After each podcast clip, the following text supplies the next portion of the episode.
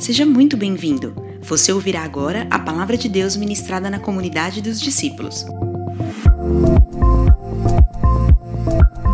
Você pode acompanhar o esboço dessa ministração em nosso app disponível na Apple Store ou no Google Play, e também através do nosso site, comunidadedosdiscípulos.com.br. Pronto! Vamos receber com alegria a mensagem através da pregação de hoje.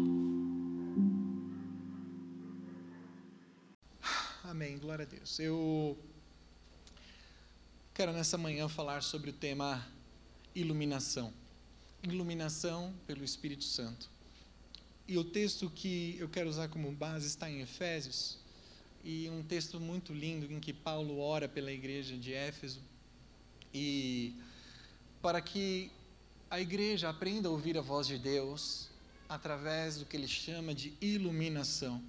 Paulo, quando escreveu isso, ele tinha completa convicção de que Jesus era a luz do mundo.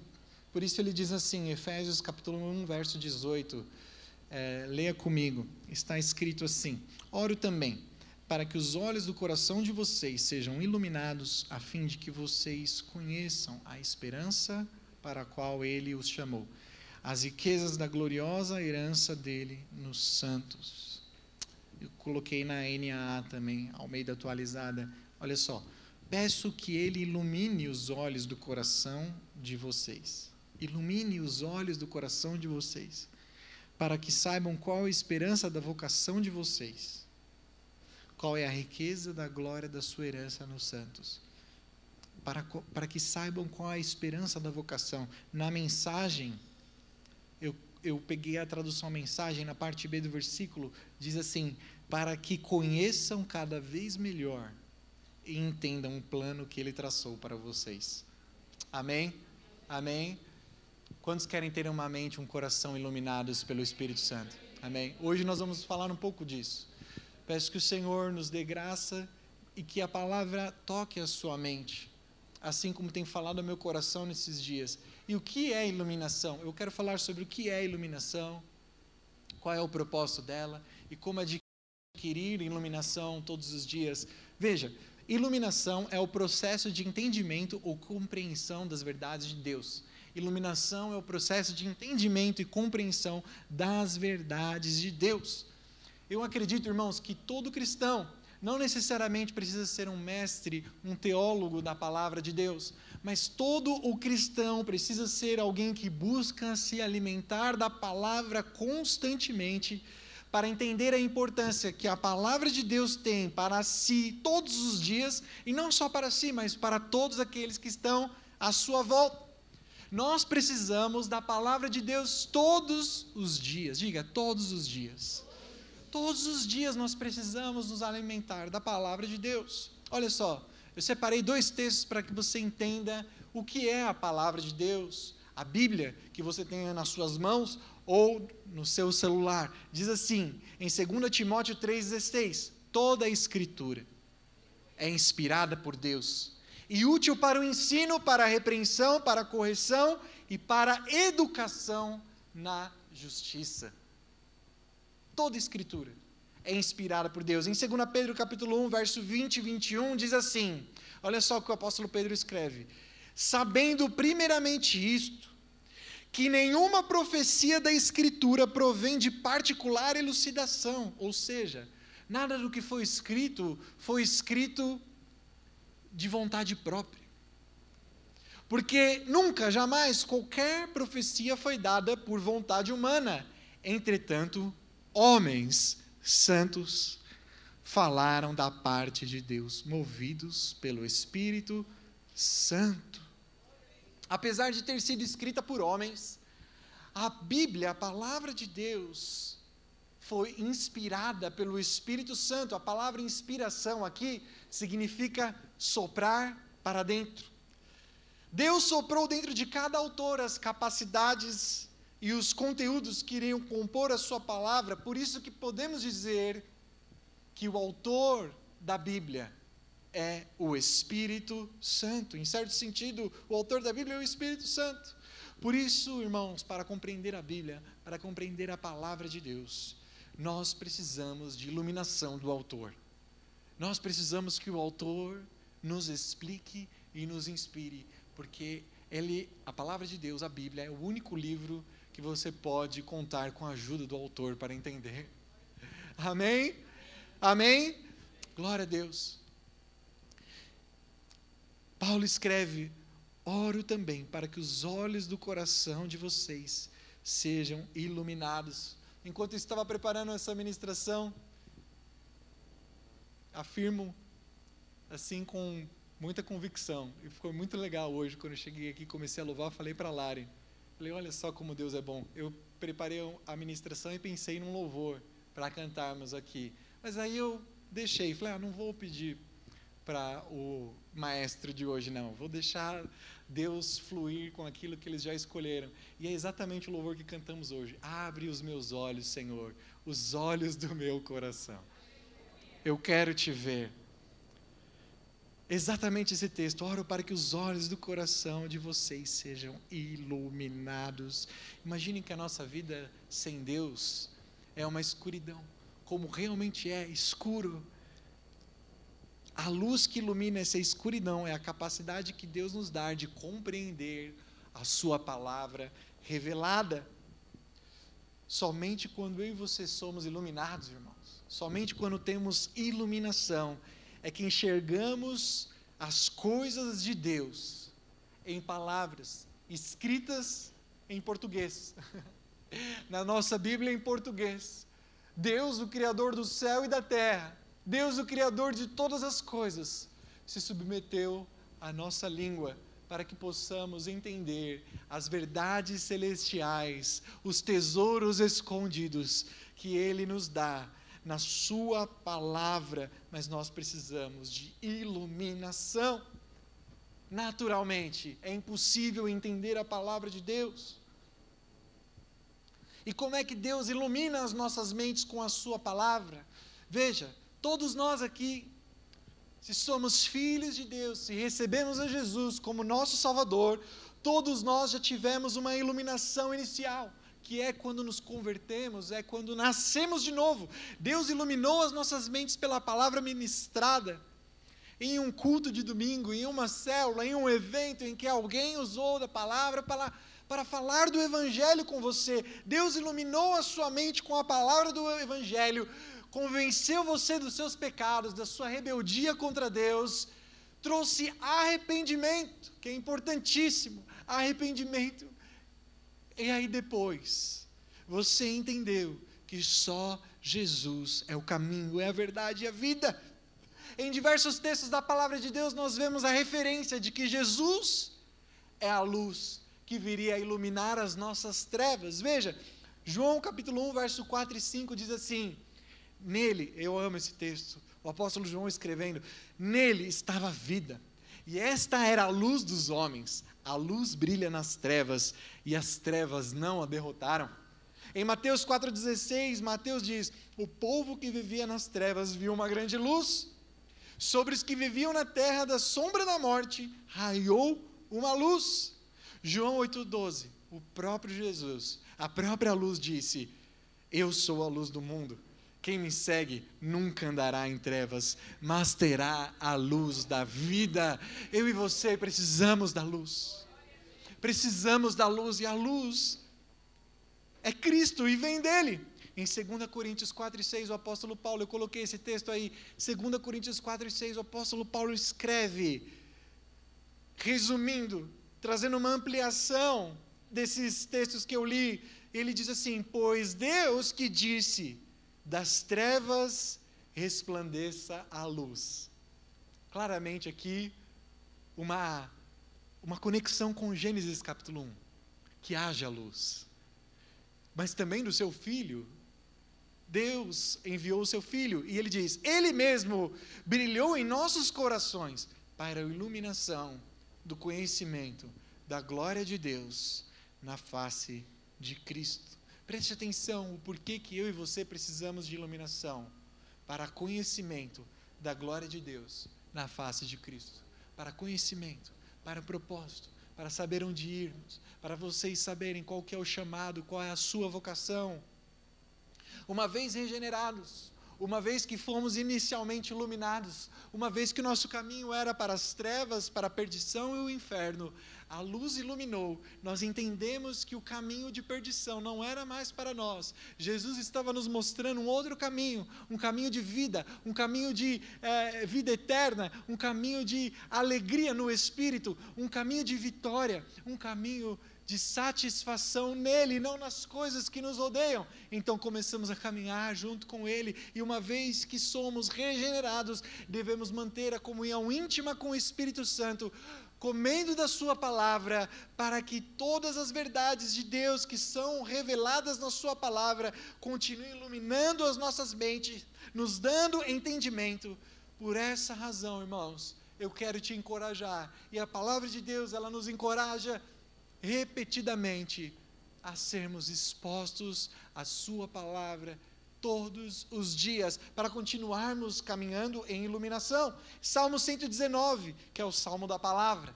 É o maior salmo da Bíblia, não por acaso, é o salmo da palavra de Deus, é o salmo que valoriza os mandamentos, a palavra, os estatutos. O salmista diz assim, Salmo 119, 18: Abre os meus olhos, aleluia, abre os meus olhos para que eu veja as maravilhas da tua lei. Amém? As maravilhas da tua lei. Que maravilhas são essas? São novidades? Será que essas maravilhas são, são coisas novas, novas revelações? Não, não são novas revelações, mas coisas que foram escritas muito antes, que só agora são compreendidas por nós. Nós não estamos atrás de novas revelações, nós estamos atrás daquilo que ainda não entendemos e que a palavra de Deus possui para todos nós. Aleluia! Aleluia! Você já aprendeu o que é e como Deus faz, mas qual é o propósito? Qual é o propósito de termos as nossas mentes iluminadas? O propósito, infelizmente, é muitas vezes negligenciado. Infelizmente, acreditamos que ler a palavra de Deus e, e gastar tempo com ela é apenas uma questão de compreensão conceitual, cognitiva. Eu preciso ler. Eu apenas preciso ler. Eu apenas posso decorar. Para outros, é uma tarefa que apenas deve ser observada por aqueles que são líderes, pastores, por aqueles que ensinam, estamos errados. É um pensamento errado. A iluminação, irmãos, ela é extremamente importante porque o seu propósito aponta para uma ação. O propósito de Deus com a iluminação é nos levar a agir. Deus não quer encher a nossa mente com informações. Deus não quer encher a nossa mente com coisas decoradas. Deus quer nos transformar por meio da Sua luz e nos conduzir a caminhar na verdade do Evangelho todos os dias, ao sermos alimentados pela Sua palavra. É a palavra de Deus que vai nos conduzir, é a palavra de Deus que vai te dar luz. O Salmo 119 diz: Lâmpada para os meus pés é a tua palavra, e luz para os meus caminhos. Eu e você precisamos de constante iluminação. E o que é iluminação?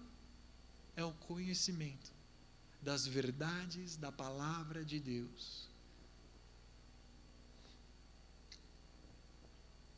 Preste atenção nesse próximo texto.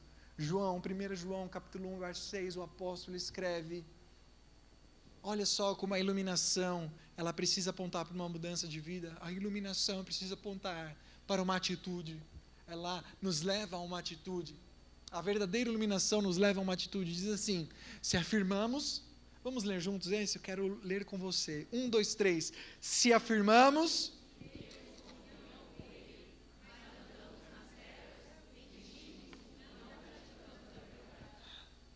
Eu quero agora que somente as mulheres leiam. Vamos lá? Um, dois, três.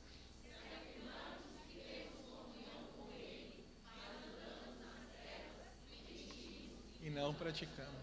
Agora são os homens. Se afirmamos que temos como. Mentimos e não praticamos a verdade. Isso quer dizer o que, irmãos? se falamos que somos iluminados, se dissemos, se dissermos que temos sido iluminados, ou seja, comunhão com Ele, mas ainda andamos em escuridão e em pecados e em trevas, mentimos sobre a compreensão da palavra de Deus. Se afirmamos que temos comunhão com Deus e, os, e o conhecemos, que as nossas mentes realmente são iluminadas pelas verdades do Evangelho, mas ainda caminhamos nos caminhos antigos, mentimos. Porque não estamos entendendo a palavra de Deus. Somente iluminação inicial não é o suficiente. Somente reconhecer Jesus como o caminho, a verdade, a vida, o Salvador, não é suficiente. Se estamos vivos, Deus quer nos trazer iluminação constante. Somente aqueles que têm um depósito gerado pela leitura da palavra de Deus pode capturar a revelação e processá-la corretamente. Veja, as duas coisas são importantes. Sem revelação não há ministério. E sem um depósito da palavra em nosso interior, não há proveito para servir aos outros com a luz que recebemos. Ou seja, querido, preste atenção nisso. Eu e você precisamos de um depósito da palavra de Deus nos nossos corações. Quando eu digo coração, eu falo da mesma linguagem aqui do apóstolo Paulo. Coração é a nossa mente.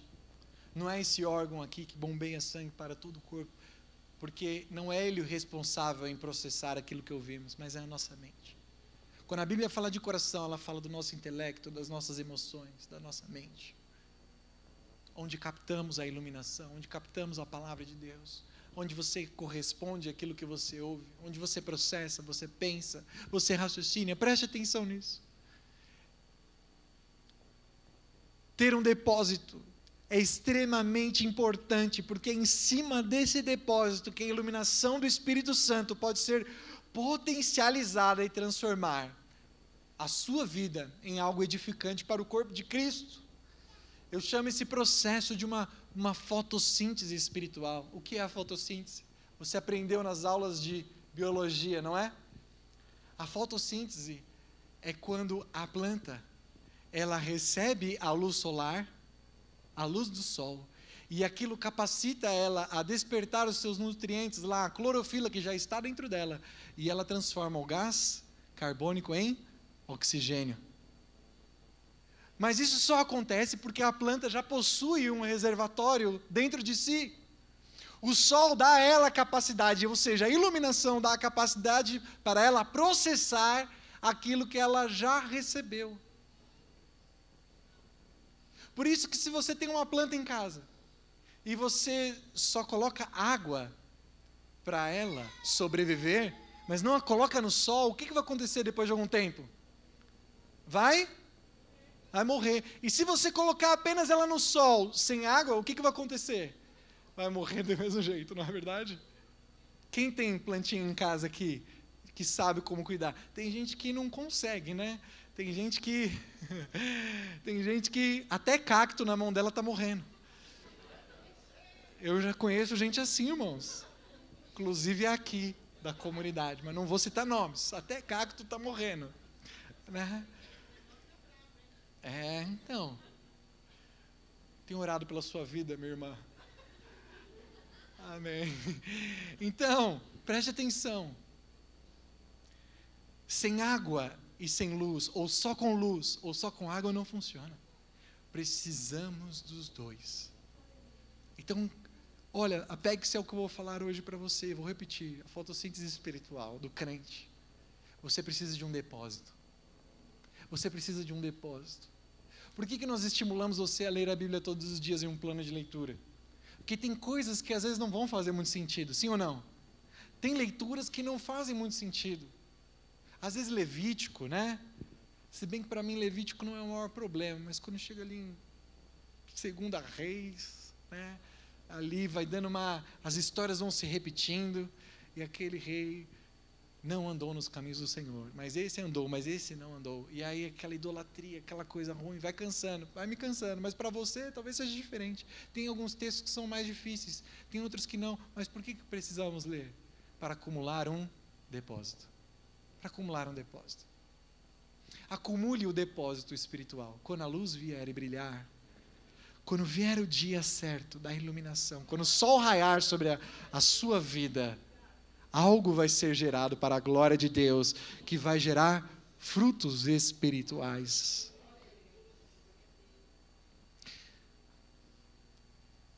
Sem essa luz, não há vida, sem esse depósito, não há crescimento significativo. Duas particularidades da iluminação que eu preciso chamar a sua atenção. Iluminação é diferente de conhecimento e familiaridade. Iluminação é diferente de familiaridade. Você conhece a Bíblia e está familiarizado com o seu conteúdo. Você decorou algumas passagens, eu acredito. Salmo 23. O Senhor é o meu pastor e nada me faltará. Coisas assim, coisas que você clama a Deus quando você se lembra dos textos decorados. Mas iluminação não é familiaridade. Iluminação é quando Deus brilha uma verdade antiga que ela se torna totalmente nova. Iluminação é quando Deus brilha uma verdade que é antiga e ele traz o poder de tornar algo que você já conhece, que você já ouviu, que você já até decorou, em algo novo, totalmente refrescante e fascinante. Aquilo se torna novo, um novo frescor, fascinante, você vibra, porque você já até tinha ouvido falar. Mas Deus iluminou a sua mente. É como se você estivesse ouvindo aquilo pela primeira vez. A luz faz novo aquilo que já é conhecido. Você percebe que a luz é algo extremamente importante para nós enxergarmos. Se você estudar um pouco, eu conheço um pouca coisa de fotografia pouquinho. A gente tem a nossa fotógrafa aqui que tira as fotos e ela vive falando: tem pouca luz no palco. Por quê? Se ela tira as fotos com pouca luz, fica difícil reconhecer o rosto da pessoa que está aqui tocando, o rosto da pessoa que está aqui ministrando. Você entende? Você pode até ver um pouco, mas com mais luz, mais detalhes são revelados. Um exemplo que a Escritura nos mostra disso, assim, que é maravilhoso. João Batista. Você conhece João Batista? João Batista foi o precursor, aquele que veio antes de Jesus, e nós vemos a história de João nos Evangelhos. Veja, a palavra de Deus diz lá no Evangelho de Lucas que assim que Maria ficou grávida, algo aconteceu. Isabel também ficou grávida. Isabel, que era da sua família ficou grávida. Em um determinado momento, né, nós entendemos pela palavra de Deus que Jesus, que estava ali na barriga, no ventre de Maria, e João Batista, que estava no ventre de Isabel, e a, pastora Deise pregou recentemente sobre essa palavra, eles eram primos, eles tinham familiaridade, certo? Quando você é criança, especialmente nessa fase, é a fase que nós mais temos familiaridade com os nossos primos. Certo ou errado? Quem aqui tinha muita amizade, ou ainda tem amizade com os primos, que reunia, era aquela bagunça, aquela coisa boa? Pouca gente, né? Ou não? Levanta a mão aí, você conhece. Aí, ó, tem, primo, não é bom? Aquela coisa, a mesma idade às vezes, né? Às vezes não. Mas, quando que você vê os seus primos? Nas reuniões de família, não é? Tem as reuniões de família, aquela coisa Jesus e João se conheciam há aproximadamente 30 anos quando eles se encontraram no Jordão. Com certeza passaram algum tempo juntos. Je João, quando recebe Jesus para ser batizado, ele diz assim: Isso antes de se abrir o céu, antes de Deus falar. Olha só, João recebeu Jesus nas águas e ele diz assim: Era você quem devia me batizar. E não eu. Por quê? Porque João, até aquele momento, sabia do caráter, do conhecimento e do mestre que era o seu primo. Ele conhecia, mas aí vem o batismo. E o que acontece? Os céus se abrem. O Espírito Santo de Deus desce como uma pomba sobre Jesus e uma voz bem audível que João ouviu disse o seguinte: Eis aí o meu filho amado, em quem tenho toda a minha alegria. Na próxima visita, no próximo momento que Jesus chega até João, ele não diz assim, meu primo, meu familiar, aquele que eu conheci durante 30 anos, ele olha para Jesus e diz: Eis aí o Cordeiro de Deus, que tira o pecado do mundo. Eis aí o Cordeiro de Deus que tira o pecado do mundo. Ou seja, João, o primo, não se deixou levar pela familiaridade.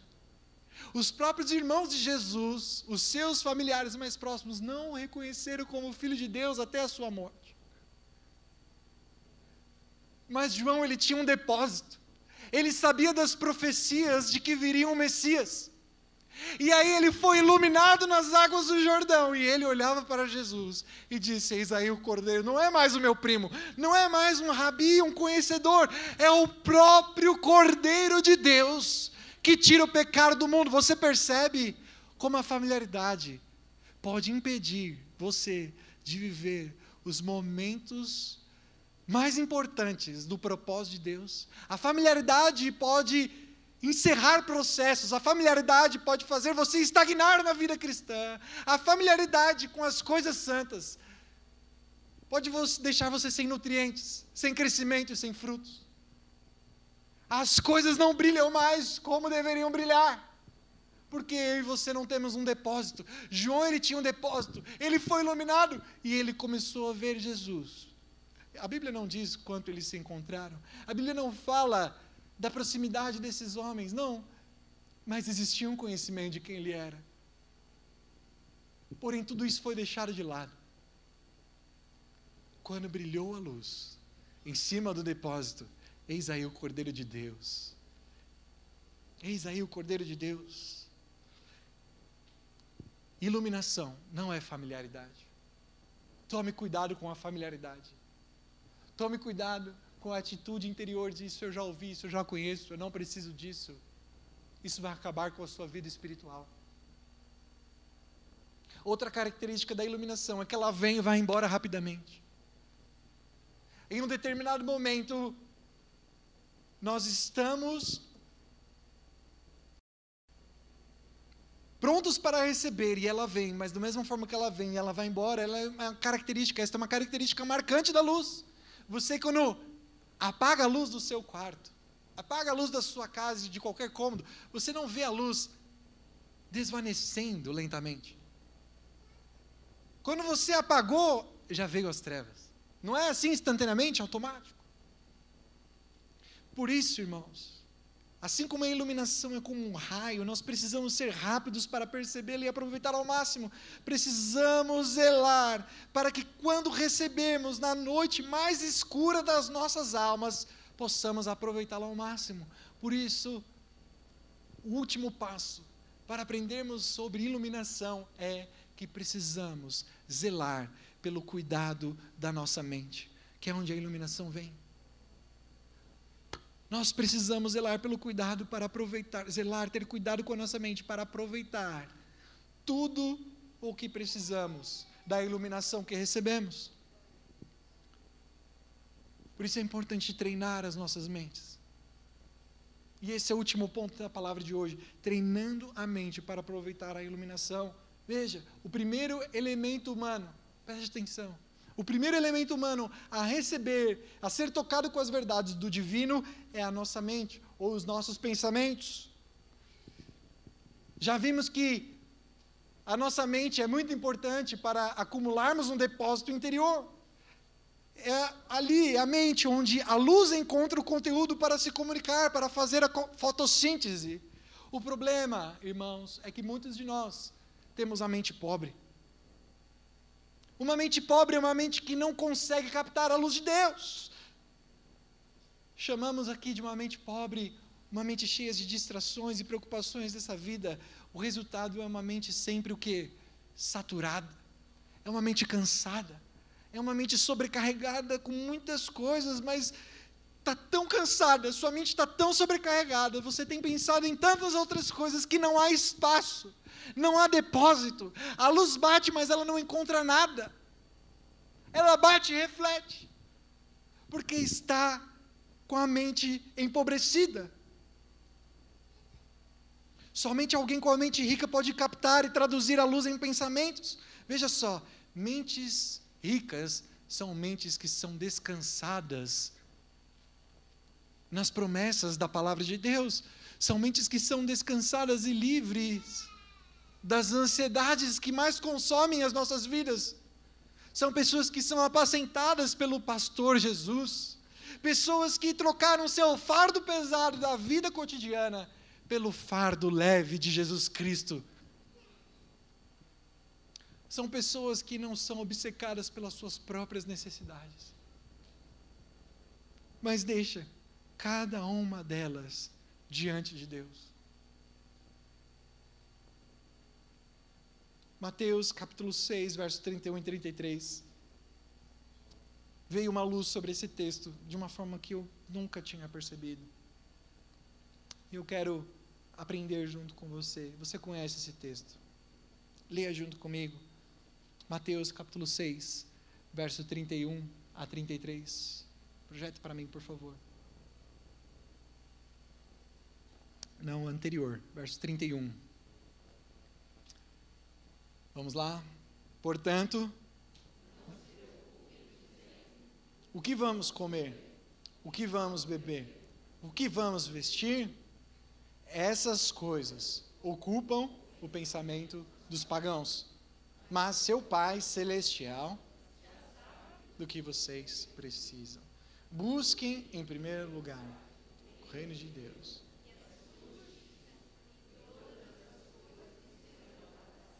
Aleluia. Aleluia. Preste atenção.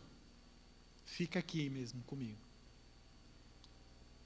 Jesus chamando a atenção. Portanto, não se preocupe com as perguntas: o que vamos comer, o que vamos beber, o que vamos vestir. E aí, eu, isso aqui chamou muito a minha atenção. Essas coisas ocupam o pensamento dos pagãos. O que é o pensamento?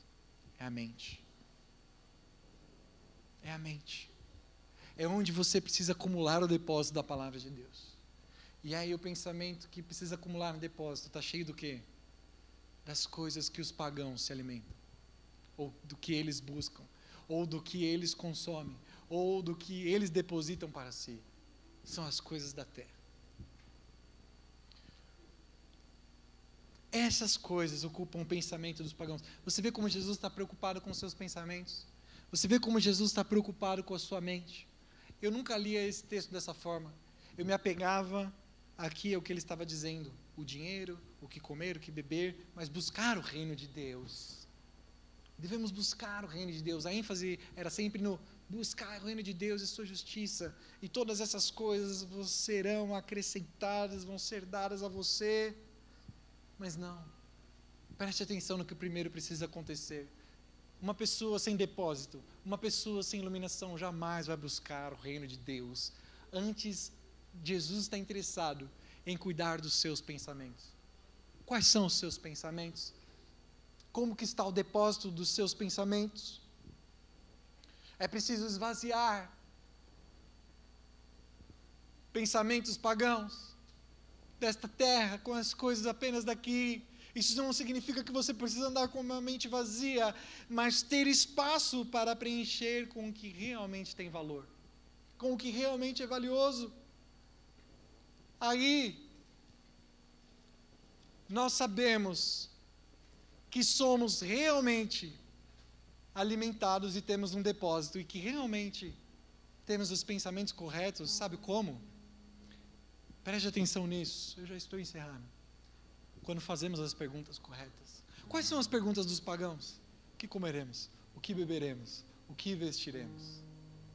Quais são o que está acontecendo com a minha vida? É como que eu vou sobreviver? Quais são as coisas ao meu redor e, e o trabalho, o dinheiro e enfado, canseira. O que vamos comer? É a pergunta que eu faço todos os dias para a Larissa na hora do almoço. O que, que vamos comer, não é? É a pergunta que você faz todos os dias. Não é disso que Jesus está falando. É algo muito mais profundo. Isso aqui fala de o que ocupa mais os seus, os meus pensamentos. Nós vemos isso pelas perguntas que são feitas. Quem tem a mente rica, a mente apacentada pelo Senhor, uma mente descansada realmente em Deus. Uma mente que tem um depósito iluminada, faz as perguntas corretas. São as perguntas do reino de Deus. As perguntas corretas são as perguntas que têm a ver com o reino de Deus. Você diz, Senhor, o que o Senhor quer para a minha vida nesses dias? Quem ao meu lado precisa daquilo que está sendo gerado no meu interior? Coloca as pessoas certas ao meu redor. A mente dos pagãos é: eu preciso de um trabalho melhor para ganhar mais e, e ter mais coisas. A mente dos filhos de Deus que são iluminados é: eu preciso de um trabalho melhor, eu preciso de uma outra oportunidade para ganhar mais, abençoar mais. Mas onde eu estou? Estabelecer o reino de Deus. Você pergunta: como eu posso estabelecer o reino de Deus no lugar onde eu trabalho? Como eu posso estabelecer o reino de Deus na minha escola? Como as pessoas podem reconhecer que eu realmente sou filho? É pelo aquilo que eu visto? Ou são pelas minhas atitudes? As pessoas são alimentadas pela fotossíntese espiritual da minha vida. Tem sido gerado um fruto para alimentar ao próximo. Você vai ver, querido, já quero encerrar dizendo algo muito importante, citando ainda João Batista. Preste atenção nisso. Preste atenção nisso. Jovem, homens, mulheres, pessoal da melhor idade, preste atenção. Ser iluminado, ao final de tudo, é uma questão de vida ou morte.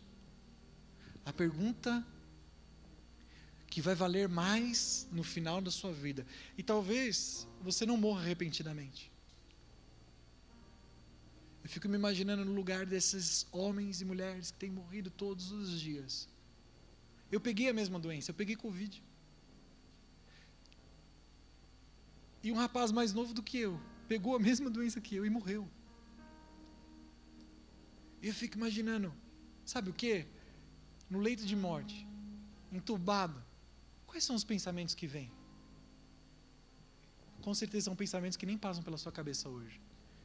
Sabe quais pensamentos que vieram na cabeça de João Batista quando ele sabia que estava para ser morto na prisão?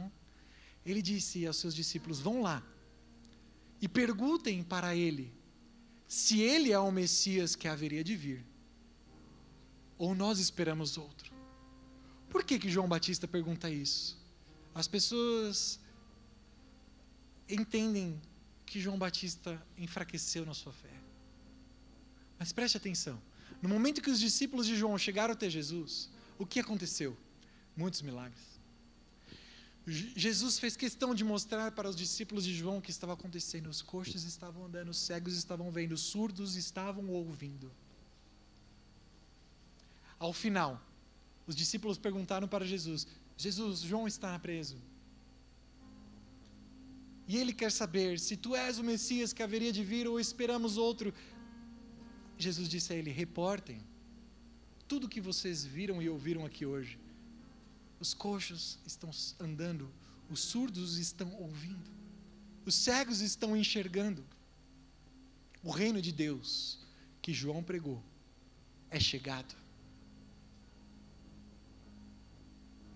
Ao final, depois que os discípulos vão embora, Jesus faz questão de ressaltar que grande profeta foi João Batista.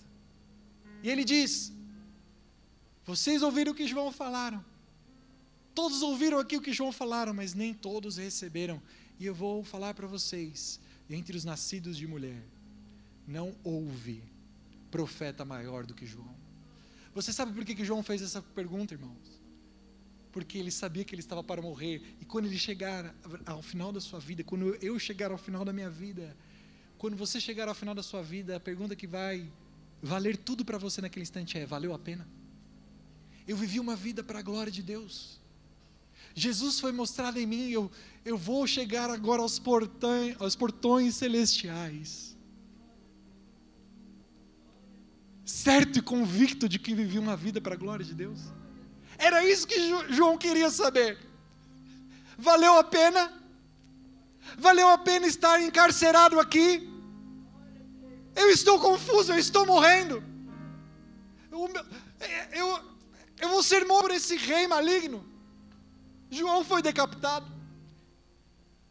Por isso ele queria ter a convicção que tinha valido a pena. João era como eu e você. Ele não era um super-homem, ele tinha emoções. Ele precisava saber, valeu a pena. Eu estou aqui, eu entreguei minha vida por esse chamado. Anos no deserto, pregando arrependimento, batismo para arrependimento, valeu a pena. Jesus disse: Valeu, João valeu a pena, valeu a pena.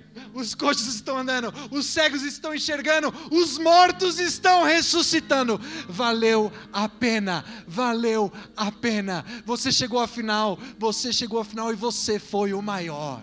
Não teve maior, você foi o maior. Já pensou ouvir isso de Jesus? Uau, uau. A pergunta é: está valendo a pena? Está valendo a pena? Se hoje for o último dia, a pergunta que você vai fazer é: valeu a pena? O dinheiro acumulado, as experiências acumuladas que são tão boas, e eu amo as comidas que comemos, os lugares que viajamos, tudo isso é muito bom, mas pouco valor terá ao final. Ao final você pensará que uma janela vai se fechar e outra vai se abrir, e aí tudo vai começar a fazer um novo sentido terá valido a pena nossas vidas. Eu quero concluir dizendo: eu preciso, então, cultivar um depósito interior. Para quando eu for iluminado, eu tenho uma base objetiva, eu tenho para onde caminhar, eu descubro o meu propósito, o meu chamamento. Eu saiba um dia, eu seja corrigido e eu faça as perguntas certas. Repita comigo: eu preciso cultivar um depósito interior. Acho que precisa ser mais forte. Vamos lá. Eu preciso cultivar um depósito interior. Para quando eu for iluminado, eu tenho uma base objetiva, eu tenha para onde ir, eu seja corrigido e faça as perguntas certas. Amém? Quantos aqui querem cultivar um depósito para o Senhor? Quero encerrar as palavras desse homem de Deus que é tão responsável pela minha edificação pessoal. Ao longo da minha caminhada cristã, eu quero indicar ele para você. Devocional manhã e noite com Spurgeon. Temos na livraria esse? Cadê a Débora? Está aí? Não? Não temos? Você vai sair daqui hoje. Se você foi tocado por essa palavra aqui, se você precisa de algo para cativar o seu coração. Um homem que explica tão bem, Charles Spurgeon. Há 200 anos atrás, já escrevia coisas preciosas sobre a palavra de Deus. E num dos dias, dia 12 de outubro, na manhã de 12 de outubro, ele escreve o seguinte, baseado no Salmo 119, 15, preste atenção, que eu estou encerrando. Spurgeon escreve com base no texto: Meditarei nos teus preceitos. E olha o que ele escreve: há momentos em que a solidão é melhor do que a comunidade, e o silêncio é mais sábio do que a conversa. Seríamos cristãos melhores se ficássemos mais tempo sozinhos, esperando em Deus e reunindo forças espirituais pela meditação em Sua palavra para o trabalho em seu serviço. Devemos meditar nas coisas de Deus, porque delas recebemos o verdadeiro alimento. Por que alguns cristãos ainda que ouçam muitos sermões, mal sabia ele que teríamos YouTube.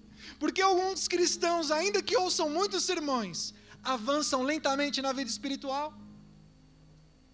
porque negligenciam seus momentos de solidão e não meditam atenciosamente na palavra de Deus, amam o trigo, mas não o moem, adorariam ter milho, mas não vão aos campos para colhê-lo.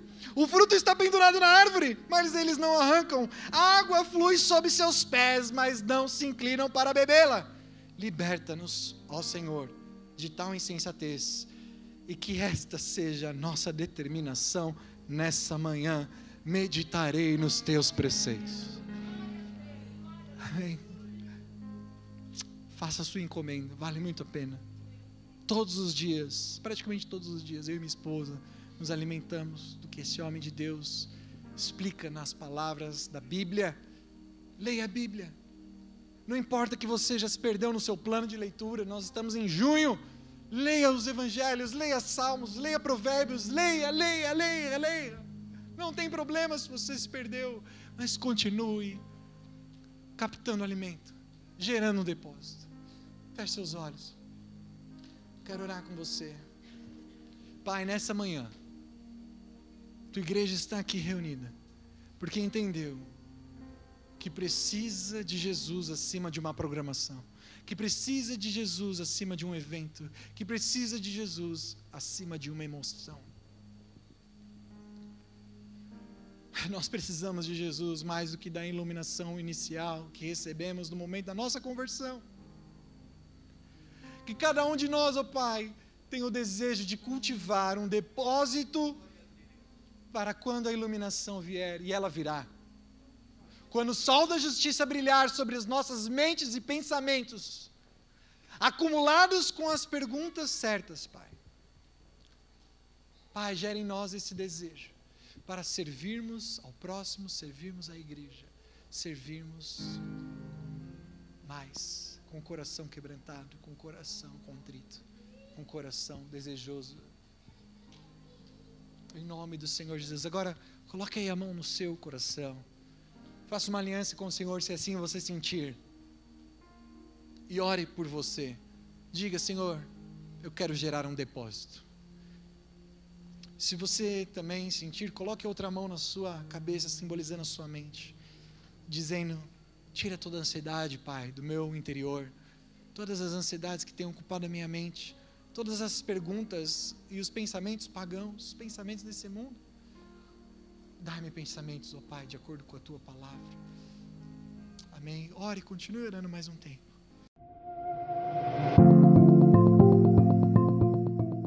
Esperamos que o Espírito Santo tenha inspirado você através dessa palavra.